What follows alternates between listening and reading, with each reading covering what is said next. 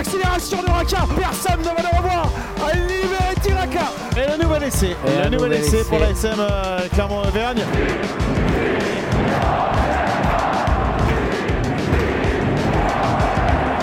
Salut et bienvenue dans l'épisode 23 de la saison 3 du podcast Ici Montferrand, le podcast qui s'intéresse à l'actualité de l'ASM Clermont avec la participation aujourd'hui d'éminents spécialistes Christophe Buron, Didier Cros et Jeff Nunez. Messieurs, bonjour.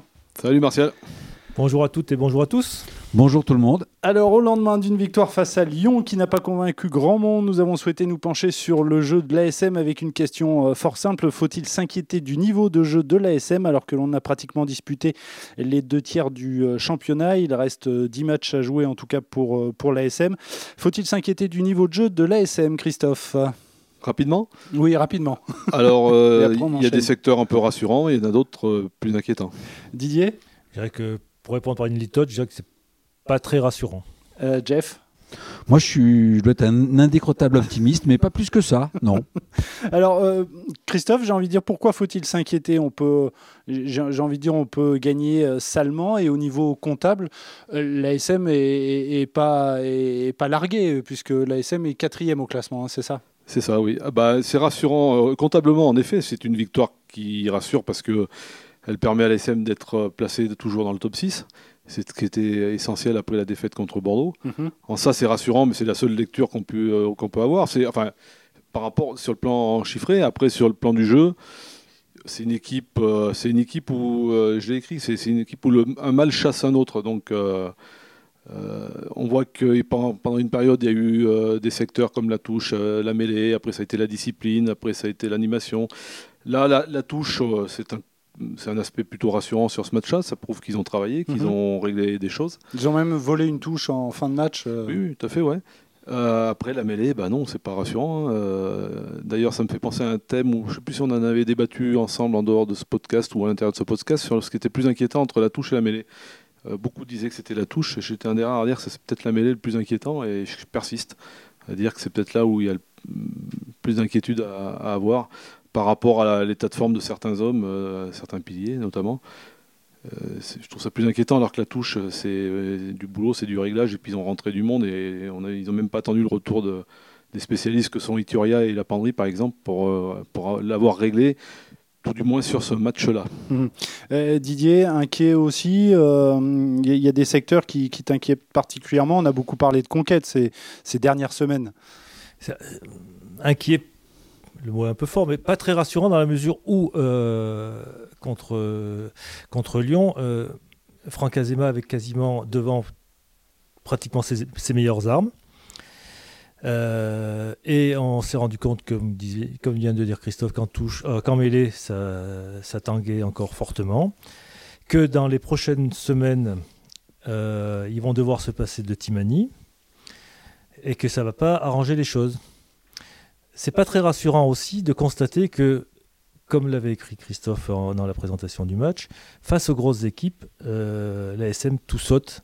Elle, euh, arrive, euh, elle n'est pas, elle est pas au niveau, elle arrive, enfin pas au niveau, c'est un peu fort, mais elle peine toujours face aux grosses équipes le Lyon fait partie des grosses équipes, même si, euh, même si samedi, elle était, euh, vendredi, elle était euh, amputée et diminuée par l'absence d'une demi-douzaine de, titulaires en puissance. Donc on, constate que depuis le début de la saison, elle n'y arrive pas trop face aux grosses équipes, que c'est une constante et qu'il n'y a pas de progression dans ce domaine-là.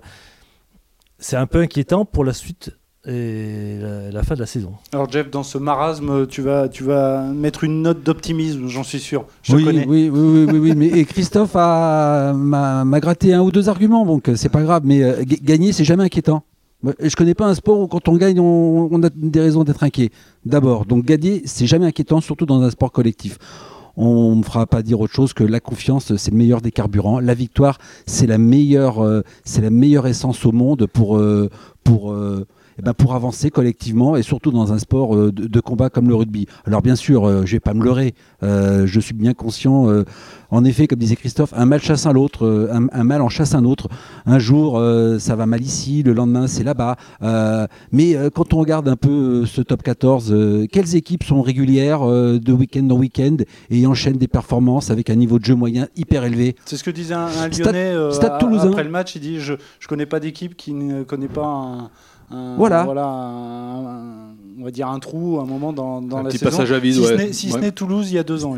Toulouse il y a deux ans. Le stade toulousain a un niveau de jeu moyen hyper élevé qui fait que de semaine en semaine, et peu importe le visage de l'adversaire, une équipe euh, du top 5 ou alors une équipe qui se, qui se bat pour le maintien, ils, vont, ils ont euh, la profondeur d'effectif et la profondeur euh, de jeu, et dans, en termes de volume, pour réciter leur rugby. Les autres ont toujours des moments avec des hauts et des bas, des galères. Euh, le Racing euh, est passé par euh, par le chat de le chat d'une aiguille hier pour battre la Rochelle. Je ne sais pas comment la Rochelle a pas fait pour gagner hier, en refusant notamment de prendre des points au pied à 8 minutes de la fin qui l'aurait ramené à un point déjà et d'une, et puis en insistant. Bref, toutes les équipes ont des difficultés.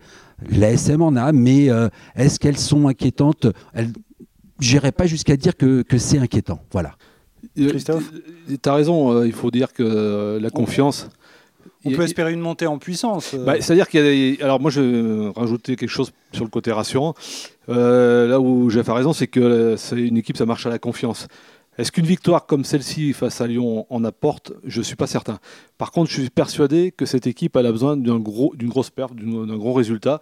Elle l'obtiendra face au top 6, c'est-à-dire à des équipes du, haut du mhm. tableau Aujourd'hui, le déficit est patent parce que sur les cinq équipes qui sont dans le top 6 avec elle, elle n'a qu'une victoire contre Toulouse. Mais tout début de championnat. Tout début du championnat. Alors, ce qui, est, ce qui, est, un peu rassurant. Il a quand même bien géré sa fin de match euh, contre le Loup par rapport, à, par rapport à l'UBB. Ah, oui, non, ah, tu parles du Loup. Oui, du Loup. Tout à fait. Alors, ah, oui, je parle du Loup. c'est ce que j'ai écrit. C'est la leçon était retenue. Voilà, on va faire une minute, euh, je sais pas combien, ou 45 secondes de pick and go. Là, ce coup-ci, ils ne se sont pas fait piquer le ballon. Oui, parce que tu parlais de, de voilà, de confiance et peut-être que ça peut apporter un, peu de confiance, mais euh, le contenu du match ne peut pas les rassurer totalement, et notamment le secteur de la mêlée. Le secteur de l'animation, c'est autre chose, parce que euh, Nanaï Williams, qui est un joueur euh, au profil complètement différent de, Camille Lopez, et pas du tout l'animateur qu'est Lopez, par exemple, et donc on peut expliquer comme ça le manque de fluidité. Mais par contre, il apporte autre chose, il attaque la ligne, il est capable de faire des brèches, il a été décisif sur un essai. Là où je veux dire que c'est peut-être un peu rassurant, c'est que quand on regarde bien attentivement le calendrier qui attend sur les derniers mois l'ASM, euh, L'ASM a une période là où il faut qu'elle engrange des points. Euh, tout de suite là contre Agen, contre Bayonne. Montpellier qui arrive là. Euh, au mois de mars, ça va être il y, a pas, il y a peu de matchs, mais il va y avoir Montpellier, il va y avoir Brive aussi, un peu, un peu plus tard. Le Stade français avant. Le Stade français. C'est-à-dire que tout va commencer pour l'ASM début mai. Le programme du mois de mai, il est terrible. Hein. À mm. partir de fin juin, fin, fin juin, de fin avril, ils attaquent par le déplacement au Loup et après ils enchaînent le Racing, Toulon, La Rochelle et Toulouse. Toulouse et La Rochelle. C'est-à-dire que ça leur laisse deux mois. Alors en deux mois, il faut qu'ils règlent leurs problèmes. Et leurs problèmes, on les connaît, c'est la mêlée, c'est être beaucoup plus régulier en touche. Bon là, ils, ils, le sont pour l'instant. Il faudra qu'ils euh, conservent ce degré de performance. Donc il y a deux mois, deux mois et demi même pour, euh, pour régler tout ça. Mais est-ce qu'à ton avis, euh, Didier, ça, suffira pour atteindre le top 6 euh, voilà, ou est-ce que ça risque d'être euh, insuffisant? Moi, je pense que le top 6, il, il est complètement accessible, hein, de par la fin de championnat, la, la phase régulière qu'il leur est offerte, de par leur position actuelle. Je pense que le top 6 est largement, euh, enfin largement, est dans les cordes. Est-ce qu'ils vont se battre avec qui? Avec Lyon? Avec Toulon? Lyon, Stade français. Lyon et Stade français. Donc, vrai que Lyon a un calendrier très difficile aussi. Pas hein. facile dans les prochaines semaines. Non, enfin, je fais juste un petit bémol, excuse-moi Didier. Le, facile sur les deux prochains week-ends difficiles. Oui. Racing et Toulouse. Par contre, ils ont fini avec le top 6. Hein. Après, euh, c'est que euh, la deuxième partie du tableau. Donc on peut, on peut imaginer que Lyon va monter en puissance, et notamment au classement, dans la dernière partie du championnat. Donc Didier, pour le top 6, a l'avantage, en théorie, d'affronter les actuels deux premiers, euh, Toulouse et La Rochelle, lors des deux dernières rencontres de, de, la phase régulière, notamment La Rochelle lors de la dernière journée. Si le classement est encore en l'état, la Rochelle ne viendra sûrement pas faire la guerre à la SM lors de la dernière journée. Elle sera qualifiée quasiment, donc euh, on imagine que si ça peut se jouer là, elle, aura, sera quand même en position de force. Non, moi, ce qui est euh, pas rassurant. C'est-à-dire que on a, l'impression quand même que, comme dit bon, Christophe dit qu'elle aurait deux mois pour régler ses problèmes. Le problème, c'est qu'en deux mois, elle ne réglera pas ses problèmes d'effectifs. Les, difficultés, les manques, les, faiblesses actuelles, elles resteront, euh, resteront euh, lors des deux derniers mois, je pense. Je, je reviens sur l'absence de Timani, qui ne sera pas remplacé. Euh, pas avant la saison prochaine. Pas avant la saison prochaine par un, mm-hmm. homme, par un joueur de ce calibre, à moins que euh, notre ami euh, Jefferson qui est arrivé se révèle être un, Everson, qui se, révèle être un, un joker, un joker de luxe. Pourquoi pas On peut toujours avoir des bonnes surprises. Jusqu'à présent, ça, il n'y en a pas eu en, devant parmi les joueurs supplémentaires. Mais ils vont, ils vont, ils vont, ils vont jouer cette, les derniers mois avec un joueur de moins et dans un, un poste où ils étaient déjà pas très riches. Un, poste où ils étaient déjà pas très riches. Euh, donc il faut qu'ils touchent du bois, qu'il n'y ait pas de casse euh, d'ici là aussi. Hein. Alors du coup, Jeff, là, est-ce que ton, ton optimisme est entamé? J'entends l'argument de Didier qui est, qui est très pertinent. D'ailleurs, en effet, le, départ de Timani, c'est un vrai, c'est un vrai moins. Faut, faut pas se leurrer. Euh, on a vu à quel point ce joueur était important quand il n'a pas, quand il n'a pas joué on s'est rendu compte à quel point avoir Vamaina et Timani en deuxième ligne, c'était un gage de, sécurité et de sérénité. Et on s'est rendu compte de tout ce qu'ils apportaient au moment où ils n'étaient pas là. Et ben Timani, ben, il n'est plus là. Alors, euh, ben, peut-être à Paul Gédrasiak de, de continuer à confirmer que, sur, comme il l'a fait en championnat sur les derniers matchs, et ben, qu'il est plus qu'une alternative. C'est un ancien international, c'est, il, a prolongé, c'est un, enfant, c'est un enfant de la maison, c'est un enfant du club. Euh, peut-être euh, Sébastien Vameina de revenir en deuxième ligne de manière beaucoup plus régulière aussi. On, il, a, il, a, écrit, qu'on, on a lu dans, dans, dans, notre journal que la troisième ligne, c'était ah, pas vraiment sa tasse de thé pour être honnête, c'est un, super deuxième ligne. Eh ben, faudra peut-être, euh, en effet, on, va peut-être en, revanche manquer de profondeur d'effectif à ce poste-là. Euh, je ne sais pas ce que vaut euh, Everson. C'est vrai que j'ai lu le papier de Didier la semaine dernière sur ce qu'ont apporté les, les jokers. c'est pas très. Ça fait peur. Hein. Ça fait peur. C'est c'est pas des joueurs qui amènent de la plus-value, mais il y a quand même de la qualité sur des joueurs cadres et titulaires en puissance pour bien négocier les matchs les plus importants. À mon avis, il ne faudra pas toujours miser sur une doublette Vamaina et Draziak. Il faudra certainement donner du temps de jeu à, à de plus jeunes éléments sur des matchs, non pas, euh, non pas faire d'impasse, mais des matchs dits bonus, pour pouvoir préserver ces éléments forts sur les matchs les plus, euh, les plus importants et les plus décisifs pour la qualification et après les matchs éliminatoires. Eh bien, on verra euh, si on a des raisons de s'inquiéter, euh, je pense, dans les prochaines semaines, euh, avec des matchs où, l'ASM a tout intérêt, on, l'a dit, à engranger des, points. Messieurs, on va terminer là ce, débat. Dans un instant, il y aura bien évidemment le quiz, avec notamment des charades. C'était pour toi, Christophe. Oui, je sais, tu fais la grimace. je l'ai fait exprès. Mais on va passer au top et au flop. On commence avec les tops. Christophe, s'il te plaît. Alors mon top, c'est l'équipe d'Écosse euh, qui confirme son, son renouveau après une, quelques années un peu compliquées. Hein. Ils ont battu l'Angleterre. Ils ont battu l'Angleterre. J'ai regardé le match et vraiment, ils ont été formidables d'abnégation, de courage, de solidarité et d'efficacité notamment en défense, hein, parce que le score était très faible, je crois que c'est du 11-9, quelque chose comme ça, enfin quelque chose de... Oui, bon, ils tombaient des cordes, mais la manière dont ils ont fait reculer les Anglais, qu'ils les ont stoppés sur la ligne d'avantage, comment ils les ont refoulés euh, la première à la 80e minute, chapeau. C'est une belle équipe avec des, joueurs euh, formidables aussi. Euh. Alors pour l'instant, on les a vus dans un secteur qui est la défense, mais c'est un secteur très important dans le rugby. Didier, ton top? Mon top, ce sera la, ben, moi, ce sera la victoire de, la France en, Italie, enfin la, la raclée qui sont, qui sont allés mettre à ces pauvres italiens, 50 à 10. C'était prévu, ça confirme quand même la, euh, la montée en puissance de ce 15 de France depuis que Galtier l'a prise en main.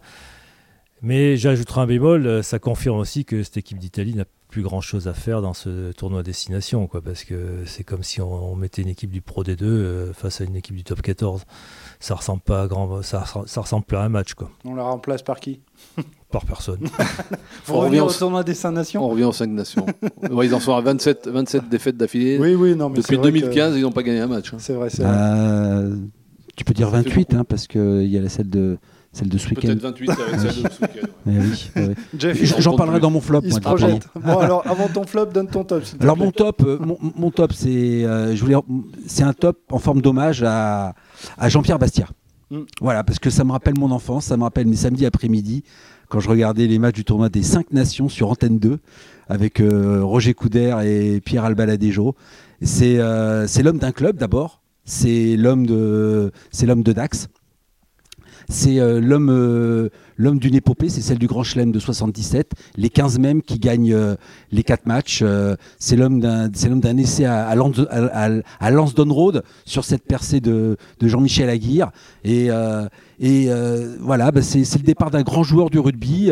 et j'ai envie de citer les autres du, du Grand Chelem 77. J'ai noté les noms. Hein, donc, alors, il y avait Palmier.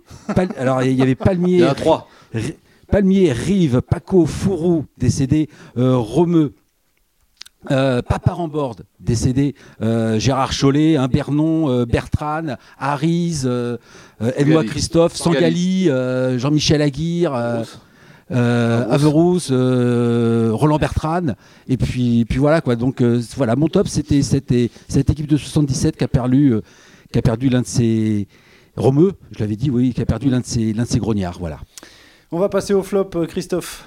Alors mon flop, c'est le numéro d'ouverture de l'équipe d'Irlande, euh, Jonathan Sexton, qui a 35 ans. Euh, pourtant, avec l'expérience, il devrait quand même avoir la lucidité de voir qu'il devrait peut-être arrêter le rugby parce qu'il a dû faire sa 25e commotion sur le match contre le Pays de Galles.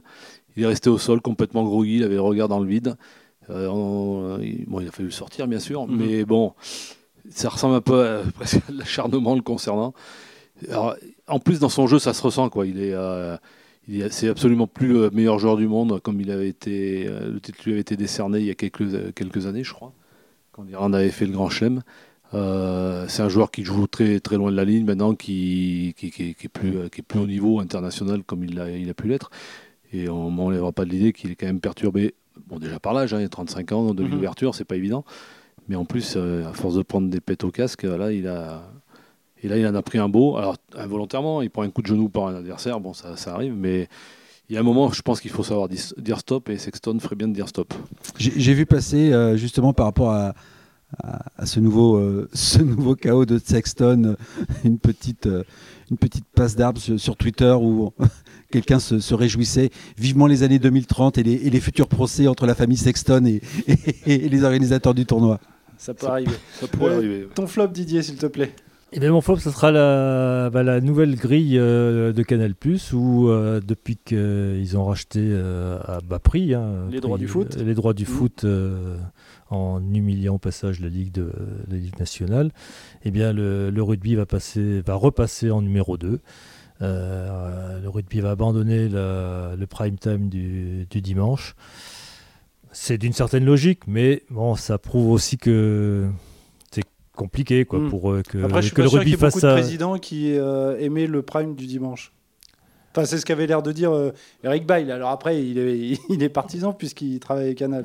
Entre, oui, mais ça c'est un autre problème. Hmm. Mais en termes de, en termes de, d'affichage et d'exposition. Euh, le, dimanche soir sur Canal, c'est quand même euh, le sport. C'est après, si j'ai bien compris, il y aura le, hein. du samedi. Oui, mais eh, ça sera peut-être pas sur Canal. C'est là, pour rejoindre ce que dit Didier, hmm. tout va dépendre de ce que le, le, rugby pardon va, va pouvoir récupérer en prime sur Canal c'est-à-dire ou le samedi ou le vendredi. Euh, c'est peut-être mal barré, hein. peut-être qu'ils vont, on va avoir droit à trois prime canal foot quoi, le vendredi, samedi, dimanche. Ils feront pas de sentiment canal, ils vont, aller là où ils feront le plus de, là où ils feront le plus d'audience. Hein, donc. Euh. C'est-à-dire que canal, euh, enfin le, rugby n'aura plus qu'en prime time ou en, non, ça sera pas du prime, mais en affiche principale le 15h samedi, mais qui fait pas les mêmes audiences, hein, parce qu'à cette heure-là, il y a beaucoup de gens dans les, mhm.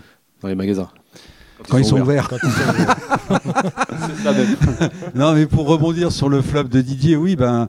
Euh, le rugby avait été promu euh, avec la perte des droits du foot, donc le rugby avait été promu euh, sur cette case horaire du, dimanche soir, hein, qui était un peu tardive, 21h05, hein, mais qui était la, est la case, le fleuron, le fleuron de la grille sportive. Et on voit que ben, le rugby quelque part n'était qu'un bouche-trou, tout simplement, parce que dès qu'on a retrouvé du foot, eh ben on relègue le, rugby à on lui dit bah, maintenant, hein, tu as vu, été sur le vent de la scène, on retourne un peu derrière quand même. Voilà. Mais dans, les, pour euh, finir, pour boucler le, débat, la vraie question, ça va être de savoir euh, ce que le rugby va gagner ou perdre avec le résultat du futur appel d'offres. Par rapport à ce qu'ils demandent. Hein. Euh, s'ils diminuent par rapport aux 97 millions d'euros qu'ils ont par an, euh, là vraiment ça serait une claque. S'ils obtiennent 105 ou 108 comme ils voudraient, comme doit être le, prix de réserve, je crois, euh, je pense que les présidents s'en moqueront un petit peu de plus être à 21h sur, sur, sur, Canal. Hein. Du moment qu'ils touchent les droits. Et du moment qu'il joue pas le dimanche à midi et demi. Et, en cette période, c'est important. Euh, Jeff, ton flop Alors mon flop, euh, c'est euh, l'Italie dans, le tournoi des, des Six Nations. J'ai pas envie de remettre en, question et évoquer la victoire de la France. La, France a fait ce qu'il fallait hein, pour, a fait ce qu'il fallait pour gagner. Non, moi c'est la, c'est l'Italie. Elle, alors, Elle a respecté son adversaire, comme on dit. Voilà, ouais, ouais. Et le meilleur moyen de la respecter jusqu'au bout, c'est de lui mettre autant de points qu'on peut, le plus de points possible. Euh, L'Italie, elle est arrivée dans le tournoi euh, en 2000. depuis 2000, c'est 10 cuillères de bois. C'est 106 matchs, 93 défaites, 12 victoires, 1 nul. 28e défaite de rang. très honnêtement, est-ce qu'un tel parcours fait progresser le rugby transalpin national et de club? J'en doute très honnêtement, est-ce qu'une telle adversité fait-elle progresser et fait-elle avancer les adversaires des Italiens? J'en doute aussi. Alors euh, Didier disait, euh, bah, un tournoi, on repasse à 5, pourquoi pas? Pourquoi pas repasser à 5 Ou alors on reste à 6 et sur le format du d'Olympiade, on fait euh, une montée-descente entre le groupe B et le tournoi à destination. Voilà. Ces résultats apportent la réponse à ta question. Hein. Avec le nombre de victoires qu'ils ont, ça veut dire qu'ils n'ont pas progressé. Quoi. Parce que 20 ans, quand même, c'est une marche suffisante pour, euh, pour construire, quand même. Je pense aussi que le Covid euh, de, cette dernière année n'a pas arrangé les choses hein, en termes euh, d'entraînement, en termes de compétition. En Italie, j'imagine que les le championnat italien a dû prendre une claque derrière les oreilles et qu'ils n'ont pas, pas pu. Et ce qui n'arrange pas aussi, c'est que depuis deux ou trois ans maintenant, les clubs italiens ne sont plus invités en Champions Cup. Hein. ça aide pas. Donc oui, forcément. Ah bah écoute Christophe, samedi on, regardait la compo d'équipe de, de, de, ce 15 d'Italie. Euh, Bon, on n'est pas des grands spécialistes du rugby italien, mais on, connaît quelques joueurs. Bah. Et eh ben, je suis désolé, mais dans cette équipe-là, alors c'est une équipe qui est au début d'une histoire, hein, mais euh, non, ça manque de manque de phare, manque de euh, repères. Oui, la charnière, ouais, faut voir dans, le temps. Le, plus connu était en tribune, était, il s'appelait Alessandro Troncone, qu'on a aperçu deux trois fois pendant le match, mais qui joue plus depuis. Oui, heureusement parce que je fais depuis 20 ans. voilà, messieurs, merci pour vos tops et vos flops. On va terminer euh, comme de bien entendu par par le quiz. Alors on va commencer avec le, jeu du, CV. je vais vous citer le parcours euh, en club d'un joueur qui a porté au moins une fois le maillot de l'équipe de France, hein, puisqu'il y a une, euh, un match international ce week-end. Donc c'est un retraité euh, Avec l'Italie. à vous de le découvrir, ce sont tous des retraités, tout à fait. Il y en a trois à trouver. Alors, on cherche un joueur Né le 5 octobre 1980, vous jouez tous, hein, bien évidemment. Euh, nous cherchons un joueur né le 5 octobre 1980 qui évoluait au poste de deuxième ligne. Voici son CV. Bourgoin, Castres et Stade français. Papé. 10 euh, ans. Pascal Papé, effectivement, c'est pas Nalé, c'est euh, Papé, c'est l'autre. on cherche maintenant un joueur né le 18 novembre 1981 qui évoluait au poste de troisième ligne. Voici son CV. Périgueux, Bordeaux-Bègles, Colomiers, euh, Biarritz et Stade Toulousain durant 11 saisons. 80 sélections en équipe de France. Des sautoirs. C'est le Black Destroyer. Euh, c'est comme ça hein, qu'on le surnommait. Black Destroyer. Ouais, Destroyer. Mais moi, je le dis à la française. Attendez. le Destroyer, c'est un navire. C'est un navire. Thierry, un navire de guerre. Thierry du sautoir. Allez, le dernier joueur à trouver. On cherche un joueur né le 13 décembre 1974 qui évolue au poste de trois quarts centre. Voici son CV. Dax, Stade français Béziers, Bègle-Bordeaux, Castres et enfin Bayonne. Jeff, tu l'avais, mais Christophe, un peu long. T'as coiffé sur le fil. Tenter une sélection en équipe de France, j'allais dire, c'est le beau-frère de Raphaël Ibanez et d'Olivier Magne. D'Olivier Magne, hein, puisque Claude Dourte. c'est son fils. Richard Claude Dourte, voilà exactement. Euh, je vous propose le jeu du oui ou non. C'est pas ni oui ni non, c'est euh, oui ou non. Euh, alors j'ai lancé la roue, hein, la semaine dernière c'est tombé sur Bourgoin, là c'est tombé sur l'USAP, donc euh, Perpignan. vous devez me dire si les joueurs que je vais vous citer ont joué à Perpignan. Alors là c'est chacun son tour. On va commencer un facile. Didier, Dan Carter, est-ce qu'il a joué à Perpignan? Oui. Oui. Marc, Marc Lièvremont, Jeff, est-ce qu'il a joué à Perpignan. Oui. Oui, de 1988 à 1997. Il a commencé à Argelès avant. Euh, Christophe, est-ce que Julien Dumora a joué à Perpignan? Non. Non, il y a RCT, Lou et CO, donc Castre Olympique. Euh, Il a pas joué à Pau aussi, hein, Dumora euh, Peut-être, mais là je l'ai, je l'ai pas, j'avoue. Euh, Raphaël Ibanez, euh, Didier, est-ce qu'il a joué à Perpignan? Non. Il a joué à Perpignan si. de 98 à 2000. Est-ce que Julien Ledévélec a joué à Perpignan, euh, Jeff Euh, Je dirais non. Non, il a joué au Stade Toulousain, Brive. Brive, UBB et Montpellier. Euh, Christophe, est-ce que Et maintenant Aix-en-Provence, je crois. est-ce que Alain Carminati a joué à Perpignan? Alain Carminati? Ouais. Non. Non. Alors il y, avait un petit, il y avait un petit piège quand même. Il a joué à 13 Voilà, il a joué au, au Eh, 13 bien sûr. catalan. Euh, avant, Il a il, joué à avait 13. joué à Béziers. Après, il a joué à Castres, à Brive, Brive, bien sûr. et Narbonne. Euh, il en reste trois. Didier, est-ce que Mike James a joué le deuxième ligne canadien, a joué à Perpignan? Oui. Il a joué effectivement à Perpignan Eh oui. de 1996 à 2000. Est-ce que Thierry Lacrampe, Jeff, a joué à Perpignan? Le 2000, mais les Thierry Lacrampe, je dirais non. Non, il a joué à Castres, à, Thierry Lacroix qui a joué. et à, à Pau. ouais. Et enfin, euh, Christophe, est-ce que Farid Sid a joué à Perpignan? Bien sûr. Il a joué bien sûr à Perpignan de 97 à 2003. Farid Sid passé par euh, Brive. Allez, c'est bientôt la fin. On termine avec le jeu de la charade. J'ai Aïe, deux aïe, charades aïe. pour vous. Heureusement, j'ai fait, c'est- heureusement, j'ai fait le plein de points avant. hein. Il s'est il s'est échappé. Là, je me mets C'est comme le Tour là. de France, il a pris 10 minutes et il attend le retour de- du peloton. Alors, euh, on cherche un, un joueur. Alors, ce sont deux joueurs qui ont joué en équipe de France, hein, euh, pas forcément récemment. Alors, le premier à trouver, vous êtes prêts? Le jeu de la charade. Mon premier ne peut pas être laid. Mon deuxième peut être douillé. Mon troisième est le côté d'une pièce de monnaie. Boniface. Et mon tout est un célèbre joueur de l'équipe de France capé à 48 reprises et qui a notamment porté les couleurs du stade Montois jusqu'en 1972. Boniface. Oui, mais alors lequel? Les André. deux. Les- Lequel, Alors, mon le, capitaine le- le nombre de sélections, c'est André. C'est André. Mais Tout à fait. Guy J'ai André. Boniface Oui, a il y a- également il y a- il été y a Guy international. Boniface, tout à fait. Allez, le, le dernier. Alors celle-là, je vous préviens, elle est pourrie. Elle est, ca- elle est, elle est capillotractée, tirée par Ouais, les cheveux. Voilà, tout à fait. Tu, tu me- tu me connais bien, Jeff. Alors, mon premier peut être militaire ou de vacances. Mon deuxième est un étang situé près de Marseille. Mon troisième est une rue de Londres rendue célèbre par les Beatles. Cantona, Cantoni Le, le camp, c'est bon. Bear Cambert, oui. Canberra Béraud. Canberra Road Oh, est un joueur de l'équipe de France qui compte 36 Euh, sélections. Carton rouge. Il a porté les couleurs de Béziers et de Grenoble. C'est T'as- pas, moi- non, c'est pas mais moi qui l'ai T'as préparé. été aidé par Julien Velay, je présume. Oui, tout à fait. D'ailleurs, on le salue. Messieurs, en tout cas, merci beaucoup d'avoir participé à ce, à ce podcast.